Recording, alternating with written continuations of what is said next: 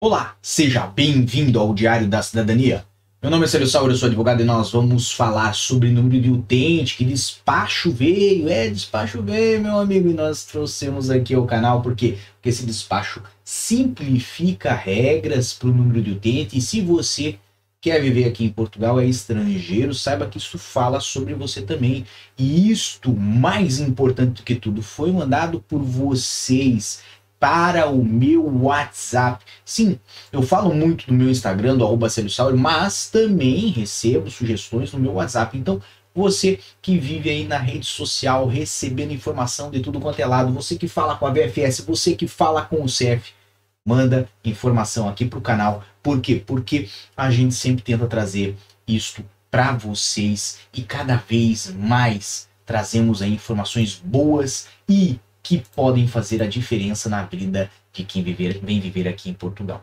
Bem, a princípio isso já é uma matéria do observador.pt que é da data de hoje, do dia 2 de fevereiro de 2023, hoje que eu tive lá na TV Curiacos, fui muito bem recebido pelo José e pela Sara, abriram uma casa para mim, conversamos um bocado e no dia 20 vai ter esse material exclusivo para vocês, tá bom? Nós vamos trazer para vocês esse material que nós fizemos lá na TV Curiacos hoje pela manhã. Mas o que, que nós temos para hoje é justamente isso aqui: Ministério simplifica regras de registro de utentes no Serviço Nacional de Saúde.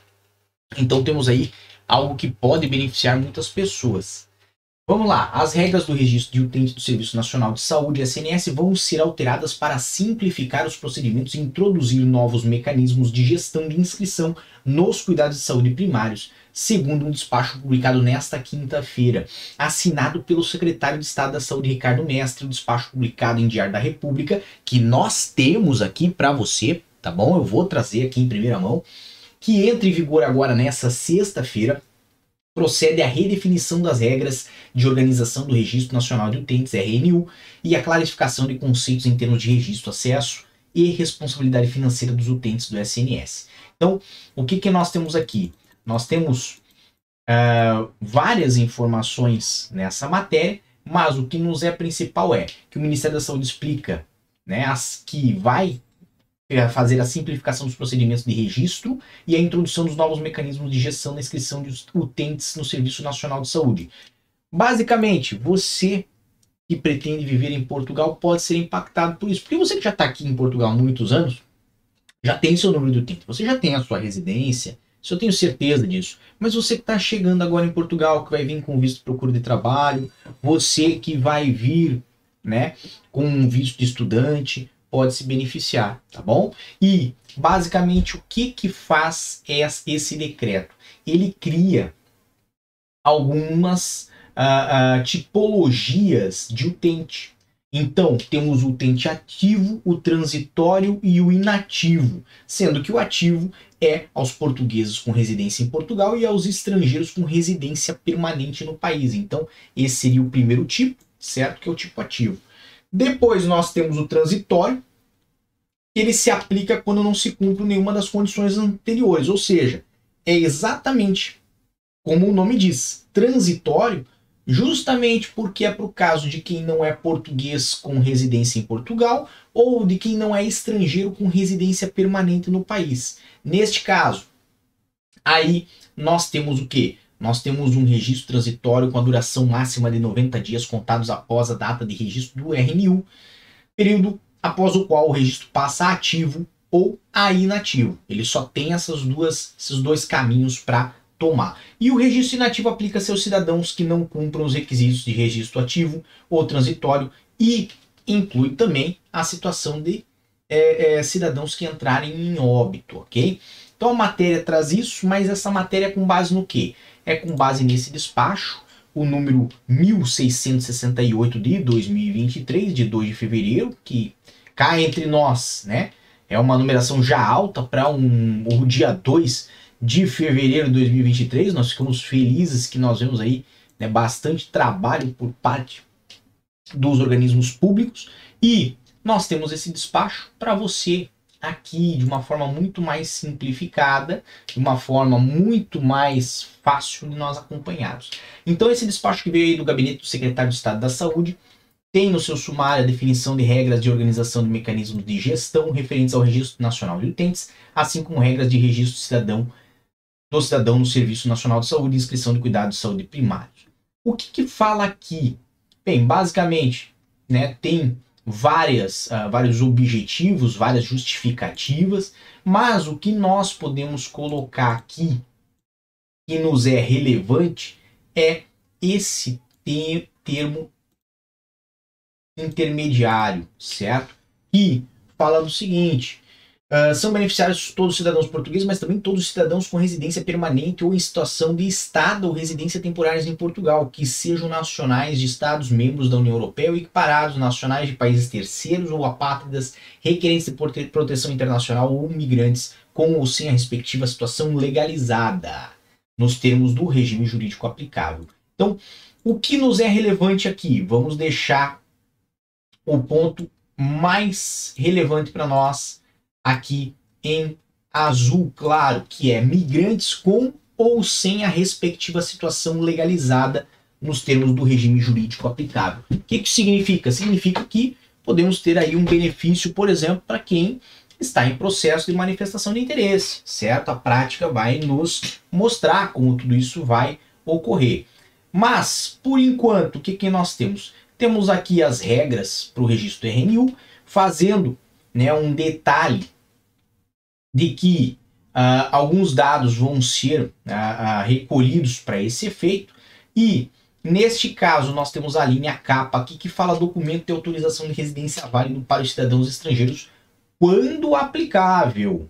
Perceba que temos uma condicionante, temos aqui quando aplicável. Então, temos talvez situações em que né, a recolha do documento de autorização de residência válido não vai ser aplicável, ok? E, obviamente, aqui nós temos as tipologias do RNU, temos aí o ativo, o transitório e o inativo, com a explicação do que, que é o registro ativo, ok? E daqui nós podemos deixar em verde, né, que no caso do cidadão com nacionalidade estrangeira e residência permanente em Portugal, os dados referidos a serem uh, recolhidos obrigatoriamente são aqueles da linha A ao capa, certo? Que inclui aí o documento de autorização de residência válido quando aplicável, tá? Basicamente, nós temos aí de novo a informação sobre a duração máxima de 90 dias pro registro transitório, que é algo relevante. Vamos dizer aqui que nós temos o caso de um cidadão que veio a turismo para Portugal e precisa de atendimento de saúde porque resolveu que seria uma boa hipótese, uma boa ideia, né? Pegar uma trotinete e fazer malabares e manobras em cima de uma uh, escada, porque isso não tem nada para dar errado. Ele achou assim, não, isso não vai dar nada errado. Caiu, certo? E precisou de tratamento urgente de saúde. Então, nesse momento, poderá ser feito ali um registro, né? Transitório. Por quê? Porque ele estava só a passeio, estava só a turismo. Temos que lembrar disso, né? Não era uma pessoa que ia de fato residir aqui em Portugal. Só é uma pessoa que veio a turismo e resolveu que seria bom fazer malabares com uma trotinete em cima da escada e se acidentou.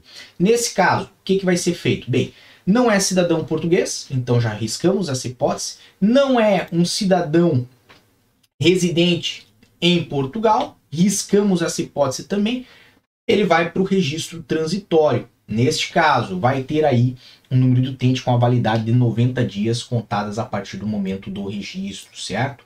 E depois, findo esse prazo, o registro transitório converte automaticamente em registro ativo se reunir as condições previstas no número 2 ou inativo se isso não se verificar. Então, quais são as condições previstas para se tornar um registro ativo? São essas aqui que estão em verde, tá? Que a gente já falou, eu não vou repetir que não vai compensar. Basicamente, né? Caso isso não se encontre, vai para registro inativo. Agora, né?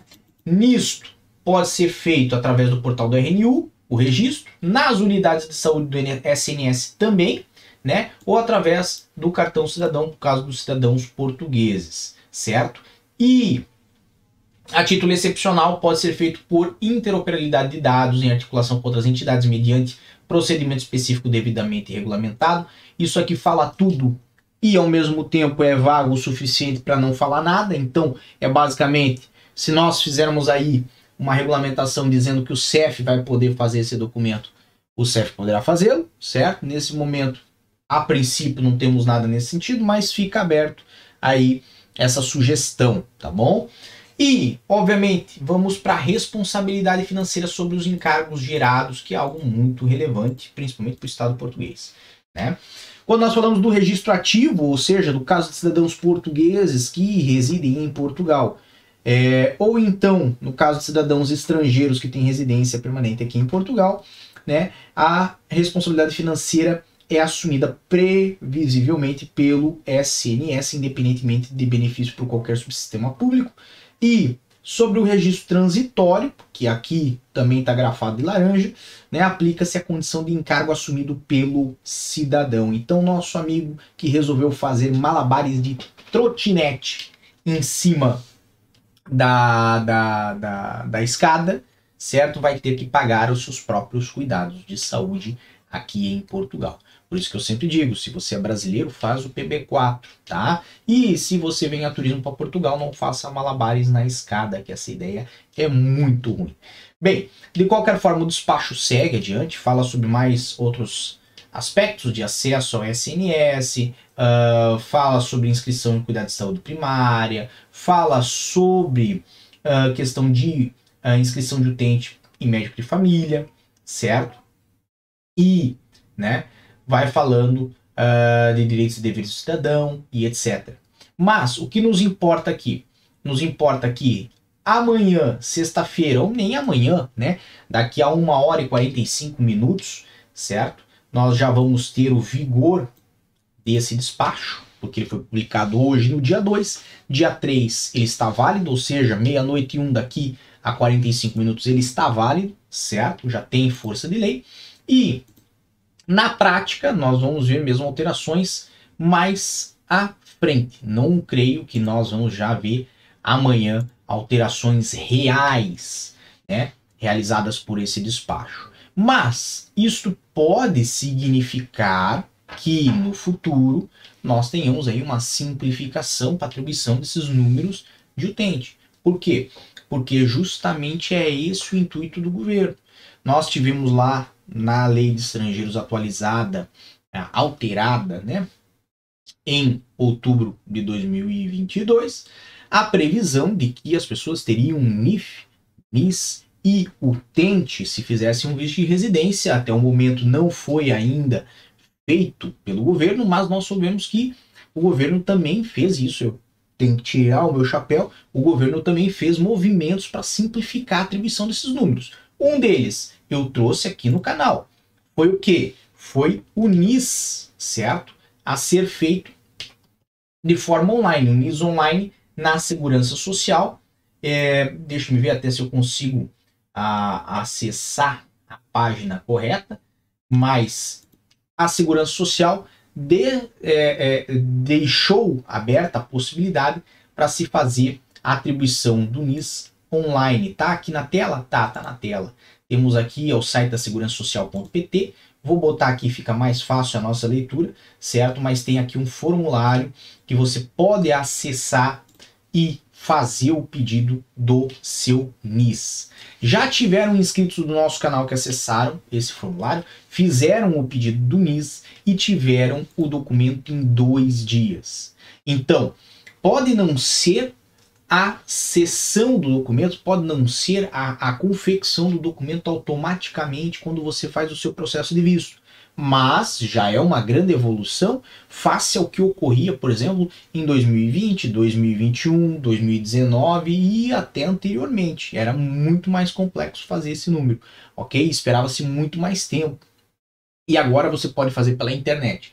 Então, acredito que o NIS Online já foi uma pontuação uh, muito positiva por parte do governo português e acredito que essa questão do NIS, do, do, do utente, certo? Do utente, que vem com esse despacho, buscando uma simplificação da atribuição dos números e a criação dessas três tipologias, o ativo, o transitório e inativo, vem também nesse segmento de permitir o acesso nós estrangeiros aos migrantes à, à, à, à saúde aqui em Portugal. Lembrando que tudo dentro dos seus limites, né?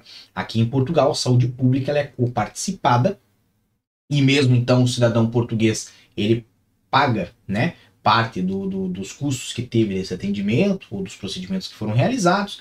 E quando você é cidadão estrangeiro e não está abrangido, por exemplo, pelo PB4, você paga na totalidade os custos que o Estado teve com o seu tratamento. Tá bom?